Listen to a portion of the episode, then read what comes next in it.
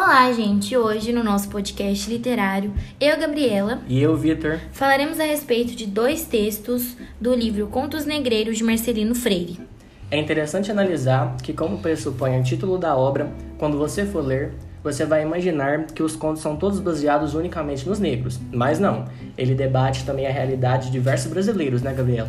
Isso mesmo, essa obra relata vários problemas sociais do Brasil, como a exploração sexual, o tráfico de drogas, a prostituição e o racismo, que envolvem não só os negros, como o Vitor disse, mas também os indígenas e os homossexuais.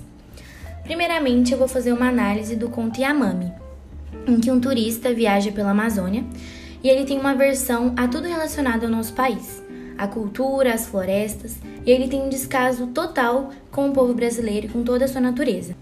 Esse texto também mostra o desejo sexual que esse homem tem por uma criança indígena prostituta de apenas 13 anos. Ou seja, há uma forte crítica ao descaso do governo em relação a essa situação indígena e toda exploração de criança que ocorre nesses locais. Para vocês terem uma noção, eu vou ler um trechinho do texto para vocês.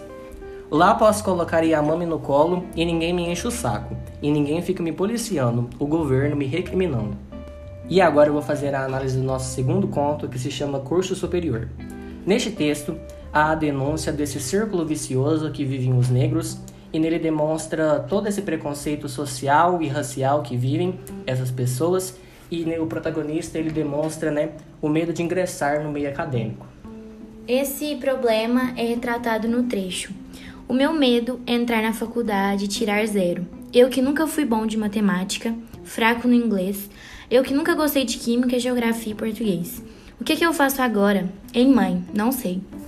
Além desse problema que a Gabriela apresentou, também há a denúncia do extremo preconceito vivido pelos negros, o medo de não conseguir emprego e também a questão do cárcere, porque é evidenciado que os negros e os brancos são tratados de forma diferente quando vão para o sistema prisional.